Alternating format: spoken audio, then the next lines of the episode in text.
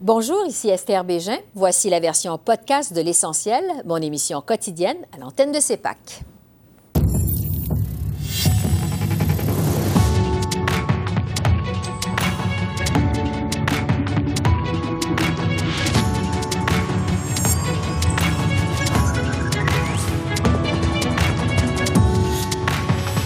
Vidéo controversée du président de la Chambre des communes. Les conservateurs et le Bloc québécois demandent la démission de Greg Fergus. L'ex-président de la Chambre, Andrew Scheer, répond à nos questions. Crise dans les médias, Radio-Canada, CBC supprime 800 emplois au pays. Le ministre québécois Mathieu Lacombe discute avec nous de ce dossier et de l'entente avec Google. Émission de méthane. Ottawa dévoile des règles plus strictes à la COP 28 à Dubaï. On rejoint sur place l'émissaire au changement climatique du Québec, Jean Lemire. Bonsoir, Mesdames, Messieurs. Les conservateurs et le Bloc québécois demandent la démission du président de la Chambre des communes. Greg Fergus s'est retrouvé sur la sellette aujourd'hui pour avoir participé à une vidéo diffusée lors d'un événement partisan en Ontario en fin de semaine et alors qu'il était vêtu des habits traditionnels de ses fonctions. M. Fergus a présenté ses excuses cet après-midi. On m'a demandé d'enregistrer une vidéo pour une fête intime organisée pour un ami de longue date qui quittait son poste et j'ai accepté de le faire. Je regrette que cette vidéo ait été utilisée autrement que prévu. Elle fut diffusée, chers collègues, au congrès d'un parti dont je ne suis pas membre, dans une province où je n'habite pas, dans une juridiction où je ne peux plus voter depuis près de trois décennies. Néanmoins, je reconnais comment ceci a pu être interprété. Je tiens à m'excuser et à rassurer les députés qu'un événement de ce genre ne se reproduira plus. Sur ce, je retrouve le conservateur Andrew Scheer, qui fut lui-même président de la Chambre des communes de 2011 à 2015. Bonsoir, Monsieur Scheer. Bonsoir, comment ça va? Ça va bien, merci. Merci d'être avec nous. Vous avez critiqué Greg Fergus sur le réseau X. Euh, vous parlez d'une conduite inacceptable. Vous avez d'ailleurs soulevé la question au Parlement aujourd'hui. Euh, qu'est-ce que vous lui reprochez exactement? Alors, c'est essentiel pour les députés de le faire, euh, pour être capable de faire leur, leur, euh, leur job et, euh, et leur responsabilité, qu'on peut avoir la confiance dans le président d'être impartial et non partisan. Nous, euh, nous devons accepter toutes ces décisions, toutes ces, ces commandes dans la Chambre et l'autre côté de la proposition est que le président va porter euh, lui-même dans une manière complètement non partisane et impartiale. Euh, cette euh, fête semaine, le président a, envoyé un message à un congrès libéral et il a parlé de ses expériences en travaillant pour un ancien chef du Parti libéral, ancien premier ministre de l'Ontario, Dalton McGuinty, et elle était très, très mauvaise. Elle était euh, habillée dans ses robes officielles de la président et dans son propre bureau de le président. Alors, cette euh, décision de, de, participer dans un congrès partisan a vraiment miné la, confiance que les députés doivent avoir dans le président. Et ça, c'est la raison pour laquelle nous avons soulevé cette euh, question de privilège. C'est un, un, terme spécifique au Parlement euh, quand quelque chose de très grave a passé. Et c'est la position de la Parti conservateur que la bonne chose pour euh, le président de faire est de quitter sa, sa poste. Ouais. Vous savez que Greg Fergus s'est excusé. Il se défend en disant qu'il voulait rendre hommage à un ami personnel. Euh, il dit que la vidéo a été utilisée à d'autres fins, qu'il a précisé qu'il n'est pas membre du Parti libéral de l'Ontario et qu'il n'a pas voté dans la province depuis 30 ans. Euh, qu'est-ce que vous pensez de ces explications, de ces excuses? Ah, nous n'avons aucune preuve que c'est le, le, le le, nature de la discussion entre M. Fergus et M. Fraser ou le Parti libéral euh, de l'Ontario, on, ne sait pas. Mais même si ça c'est le cas, Monsieur, Fraser, l'ami de Monsieur Fergus, qui, était le, le, chef intermédiaire du Parti libéral, il, reste toujours dans, l'équipe libérale. Il, reste toujours comme un député provincial. Alors, c'est n'est pas comme c'est une célébration d'une carrière à la fin de, la carrière de, de, de quelqu'un. C'est pas comme c'était un souper privé euh, pour, euh, pour, célébrer leur, retraite officielle. Monsieur Fraser toujours euh, prend, son poste comme député de l'Ontario.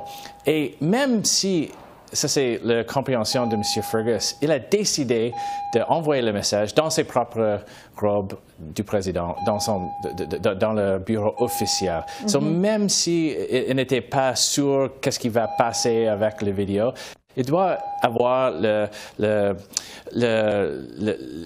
l'aspect de son rôle doit être primordial dans son, euh, dans son tête. Et ça, ce n'est pas le cas, euh, le, cas ici. Euh, nous croyons que c'est une, une, erreur très, très grave. Mm-hmm. Et pour la, pour la Chambre des communes, pour les députés, lorsqu'on peut accepter les décisions du président sans préoccupation que c'était une, décision partielle ou avec l'intention d'aider son propre parti, ça va être très, très difficile maintenant après cette fête de semaine. Oui, mais juste pour être clair, là, ce que vous reprochez à Greg, Fergus, est-ce que c'est un incident isolé ou si vous lui reprochez d'être partisan dans son travail habituel? Alors, il était, il était dans, la, dans cette poste pour seulement quelques semaines. Mais si on regardait le bilan de M. Fergus, il était l'ancien président du Parti libéral. C'est un poste non seulement partisan, mais hyper partisan. Euh, une, des, premières fois, c'est pas la première fois, mais une des, premières fois qu'il a euh, dit quelque chose dans la Chambre, c'est pour défendre Justin Trudeau quand il a, euh, il a blessé une députée féminine d'NPD, M. Fergus, à, défendre Justin Trudeau. Euh, dans son travail au comité, toujours euh, défendre Justin Trudeau, dans une manière très, très partisane. Alors, il a entré dans le rôle avec cette bilan. Alors, c'est plus important qu'une autre députée quand quelqu'un vient d'une euh, une vie très, très, très partisane, d'être sûr, d'être 150% sûr qu'il ne fait aucune chose partisane, aucune chose qui va démontrer une, mm-hmm. euh, favori euh, pour une partie ou une autre. Et M. Fergus n'a pas fait ça. alors, c'est difficile comme un ancien président moi-même euh, c'est une des premières choses que les greffiers disent au, nouveau président. OK, c'est essentiel maintenant, vous, euh, vous, ne pouvez pas euh, attendre les événements partisans, les congrès, les annonces officielles ici à Ottawa pour appuyer mm-hmm. un ministre, quelque chose comme ça. C'est très clair. Alors, c'est une situation très, très grave. On sait que le Bloc québécois a demandé aujourd'hui la démission de Greg Fergus. Est-ce que vous demandez aussi sa démission? Oui, oui. Euh, nous, euh, nous faisons les mêmes demandes euh, cet après-midi. Et il y, a, il, y a, quelques décisions devant le président maintenant sur le, euh, le budget euh, de l'automne du gouvernement. Il doit avoir une, une, une, décision dans les prochains jours. pour les députés de l'opposition, si le président décide une, une façon ou une autre, on doit avoir la confiance que c'est vraiment une décision qui vient de les règlements, de la précédence. Et avec les événements de cette, euh, cet après-midi, ça, ça, va être trop, trop difficile pour les, les députés d'avoir cette confiance. Alors, pour le, le, bénéfice de la Chambre et de leur, leur, rôle de président, la meilleure chose que M. Fergus peut faire est de, est de démissionner. Andrew Scheer, député conservateur et ancien président de la Chambre des communes, merci beaucoup. Merci de votre temps. Merci.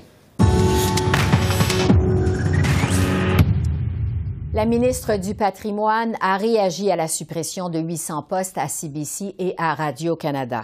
Selon Pascal Saint-Onge, l'entente de 100 millions entre Ottawa et Google va introduire de l'argent neuf dans le système médiatique canadien, ce qui va aider la société d'État. On sait que le Bloc québécois et le gouvernement du Québec ont demandé la semaine dernière que Radio-Canada et la CBC soient exclus du partage de cette somme. On écoute d'abord la ministre Saint-Onge qui réagit aux compressions à Radio-Canada. Je crois que plus que jamais, c'est important d'avoir un diffuseur public qui est capable notamment de faire de l'information internationale, quand on sait qu'à peu près tous les diffuseurs euh, privés présentement ont de la difficulté à envoyer des reporters à l'étranger, d'avoir la perspective canadienne sur ce qui se passe ailleurs dans le monde, c'est essentiel, d'être capable aussi d'être présent dans toutes les régions du Canada, dans les deux langues officielles, en plus de huit langues autochtones. Euh, on pense que c'est un service qui est essentiel, puis que la population apprécie ça, surtout dans les régions, partout dans les communautés. Je retrouve le ministre de la Culture et des Communications du Québec, Mathieu Lacombe. Bonjour, Monsieur le ministre. Bonjour, Mme Bégin. La ministre Pascal Saint-Onge parle d'une entente historique. Ottawa, on le sait, évaluait que la compensation de Google devait s'élever à 172 millions. C'est plutôt 100 millions. Est-ce que vous êtes satisfait, vous, de cette entente conclue par Ottawa? Ben, je dirais peut-être deux choses sur le principe. Je pense que c'est une excellente nouvelle parce que ça vient démontrer que les États, donc euh, le gouvernement du Canada dans ce cas-ci, mais ça pourrait peut-être euh, être tout aussi vrai pour le gouvernement du Québec, pour d'autres États, ont la légitimité de signer ces ententes-là avec les géants numériques. Donc, on voit Google accepte de signer cette entente avec le gouvernement du Canada. Donc, il faut que ça envoie un, bon message. Maintenant, sur le fond de, l'entente, c'est-à-dire l'argent qui sera versé, euh, je me garde une réserve parce que euh, c'est sûr qu'il y avait déjà des ententes qui étaient signées par Google avec des médias et euh, nous n'avons pas les chiffres à savoir combien ça représentait, ou en tout cas, je ne les ai pas. Est-ce que c'est beaucoup plus que ce qu'on avait avant? Est-ce que c'est sensiblement la même chose? Je n'ai pas cette information-là. Mais sur le, principe, c'est une mhm. excellente nouvelle. Vous avez dit que le Québec devait avoir son mot à dire sur la distribution euh, des sommes, mais on le sait évidemment, c'est un programme fédéral qui est géré par le CRTC. Qu'est-ce que vous demandez au juste? Ben, je vais vous dire, Mme Bégin, j'aurais souhaité, et on l'a demandé, que depuis le début, le Québec soit partie prenante de ce qui se passait à Ottawa dans les négociations, que ce soit avec C11, que ce soit avec C18.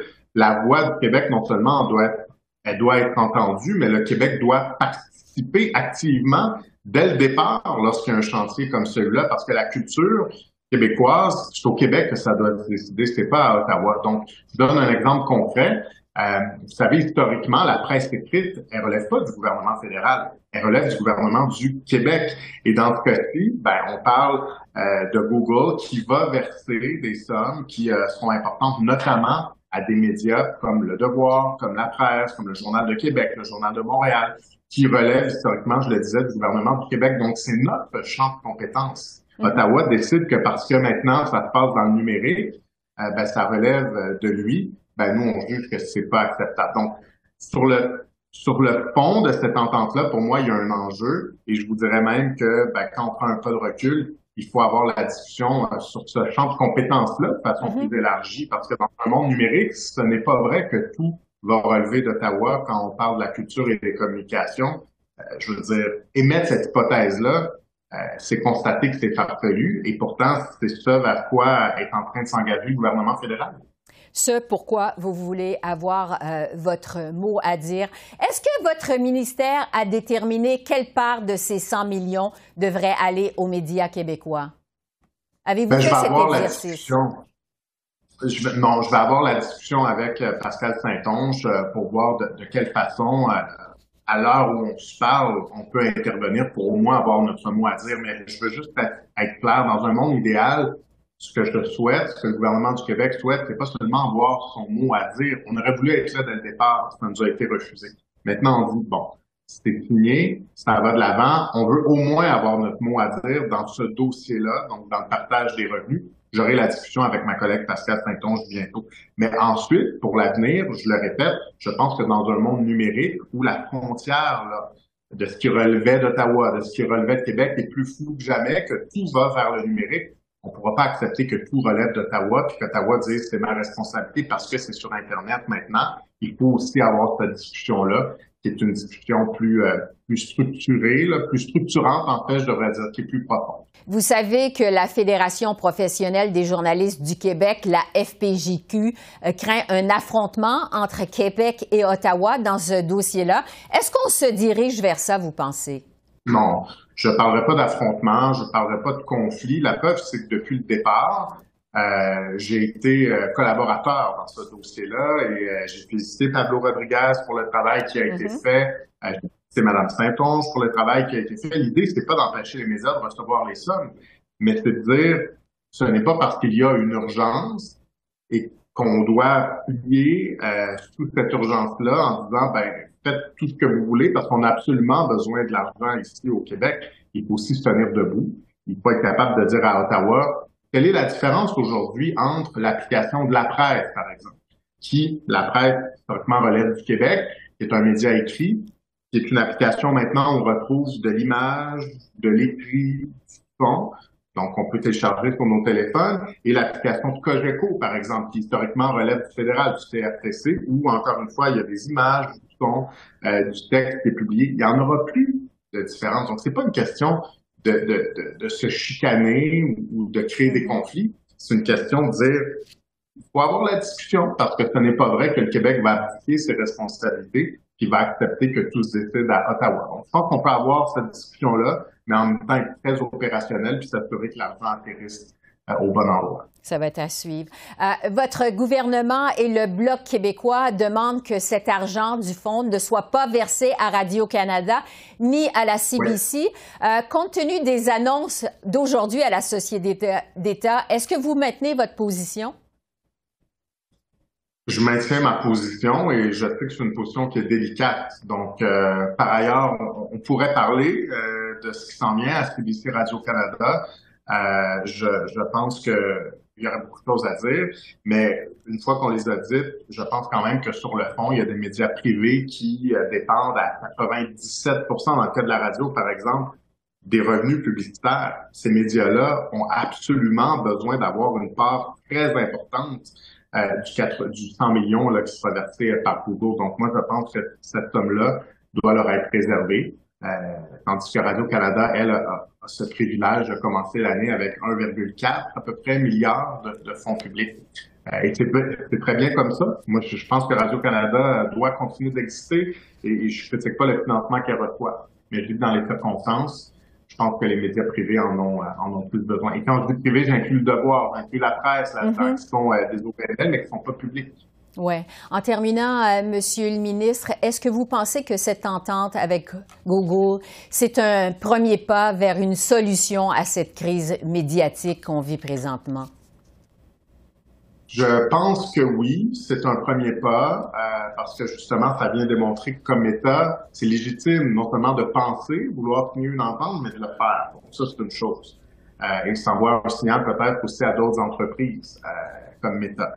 Maintenant, il faut franchir d'autres pas. Puis dans une perspective québécoise, je ne referai pas tout le, discours que je vous ai tenu mm-hmm. tantôt, mais je pense que les prochains pas devront aussi se concentrer sur la capacité pour le Québec de se gouverner, de se gouverner lui-même. Quand on parle de souveraineté culturelle, ça fait longtemps qu'on n'a pas parlé de ça au Québec, mais dans un monde numérique, je pense que cette question-là de souveraineté culturelle, elle est plus importante que jamais. Donc, il va falloir en parler plus tôt que tard.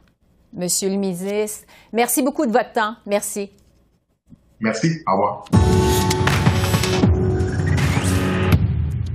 À la COP 28 à Dubaï, le Canada a présenté aujourd'hui son nouveau plan qui vise à réduire de 75% ses émissions de méthane du secteur pétrolier et gazier. Il y a deux ans, les rejets de méthane représentaient environ 14% des émissions totales de GES au pays, dont 40 provenaient de l'industrie pétrolière. Voici le ministre de l'Environnement, Stephen Guilbeault. We're now aiming for at least 75% reduction for the oil and gas sector by 2030 in Canada. Je rejoins à Dubaï Jean Lemire, qui est émissaire au changement climatique pour le gouvernement du Québec. Bonsoir, Monsieur Lemire. Bonsoir. D'abord, cette annonce du ministre Guilbeault aujourd'hui, euh, le Canada qui s'engage donc à réduire de 75% ses émissions de méthane dans les secteurs gaziers et pétroliers d'ici 2030 par rapport à 2012. Euh, jusqu'à quel point, d'abord, c'est significatif selon vous? C'est très important. Le méthane est un, un, gaz à effet de serre 84 fois plus puissant que le CO2. Par contre, sa, sa longévité est beaucoup plus courte. Donc, quand on agit directement sur le méthane, euh, on a des résultats qui sont euh, qui sont rapides, si on dit. Donc, euh, c'est une, une excellente nouvelle et euh, on espère que d'autres vont pouvoir suivre cette démarche. Ouais. Euh, J'aimerais maintenant vous entendre sur la COP 28 de façon générale. On le sait, c'est la troisième fois que cette grand-messe de l'environnement se tient dans un pays exportateur de pétrole. Il y a le président de la COP 28 qui est lui-même président d'une compagnie pétrolière et on apprend qu'il aurait voulu profiter de son rôle pour conclure des ententes dans les énergies fossiles, notamment au Canada. Euh, Est-ce que la COP 28 a encore de la crédibilité, selon vous? Écoutez, euh, je pense que personne n'est content avec cette nomination euh, de la présidence. Par contre, évidemment, on a très peu de très peu de façons de, changer cela, dans, le sens où c'est un processus onusien où on doit aller dans différentes régions du monde pour les COP. C'est vraiment particulier. En même temps, euh, on se demande beaucoup, euh, est-ce que c'est rendu un grand cirque? Est-ce que c'est est-ce qu'il y a trop de monde, etc., euh, etc. Je vous rappellerai juste qu'il n'y a pas si longtemps, dans le temps de Copenhague, entre autres, on, on, cognait à la porte pour être vraiment présent. Et on se disait, il faut vraiment que la société civile soit là, que les États fédérés soient là. Puisque c'est un problème global, il faut vraiment amener tout le monde autour de la table. Ça a pris des proportions aujourd'hui gigantesques. Mais en même temps, euh, moi, je suis très content de voir que tous les partis, toutes les parties prenantes sont représentées autour de la table. Alors oui, c'est une COP vraiment particulière dans un État pétrolier, dans un État où on le voit simplement en marchant dans les rues, euh, la surconsommation est, est vraiment significative. Euh, mais bon, euh, c'est important, je pense, de con continuer à, à faire le travail journalistique que vous faites, à, euh, à déceler des failles dans, dans, le, dans le fonctionnement pour qu'on puisse adresser ça en haut lieu et qu'on puisse vraiment mettre de la pression pour maintenant, je dirais, avoir une, une COP qui aura euh, un, une finale significative. On en a besoin, vous le savez, euh, on est dans une situation critique, on doit bouger rapidement. Alors, essayons de trouver vraiment euh, des, euh, des règles, des compromis ensemble pour faire avancer ce dossier puisqu'on est dans une situation vraiment euh, catastrophique. Le président de la COP 28 a estimé que la sortie des énergies fossiles, c'était inévitable, mais que c'était pas indispensable pour limiter le réchauffement à 1,5 degré. Euh, Qu'est-ce que vous avez pensé de sa déclaration? Euh, surprenante, puisque euh, je pense que nous, on a décidé de suivre évidemment les recommandations de la science. Mm -hmm. euh, inévitablement, et c'est pourquoi le Québec, entre autres, s'est engagé dans, euh, dans BOGA, le Beyond Oil and Gas Alliance, et c'est pourquoi le, le, Québec a décidé qu'il qu n'y aura plus d'exploration et d'exploitation d'énergie fossile sur son territoire. Donc, encore une fois, c'est une remarque surprenante, mais euh, vous savez, dans le dans le grand jeu euh, diplomatique, je ne crois pas que ça va changer quoi que ce soit sur euh, sur le résultat final euh, de la déclaration finale. Ouais. On se demande tous, par contre, jusqu'où on jusqu'où ça va aller. Vous savez, dans cette déclaration, les mots de, prennent une importance euh, capitale.